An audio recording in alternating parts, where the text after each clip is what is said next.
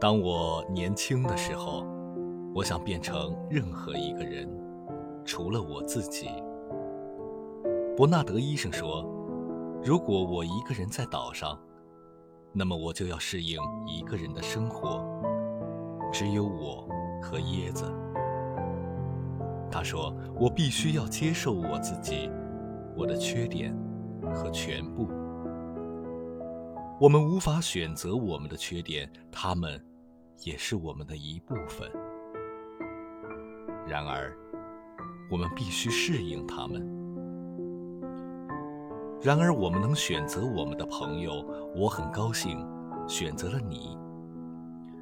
伯纳德医生还说，每个人的生命就像很长的人行道，有些很整洁，还有的像我一样，有裂缝、香蕉皮和烟头。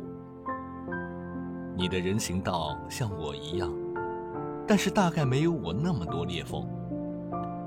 令人欣慰的是，有朝一日我们的人行道会相交，我们可以分享同一罐炼乳。